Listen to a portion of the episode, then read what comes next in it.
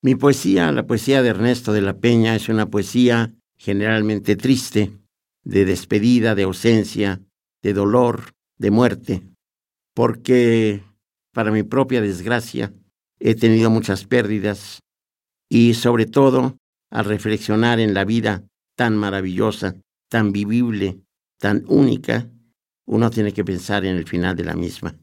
Y eso a mí me ha contristado siempre. Entonces, mis poemas más bien hablan de ese final, aunque hay poemas amorosos, he leído uno de ellos, y hay otros más, pero predomina en lo que yo escribo esta despedida interminable.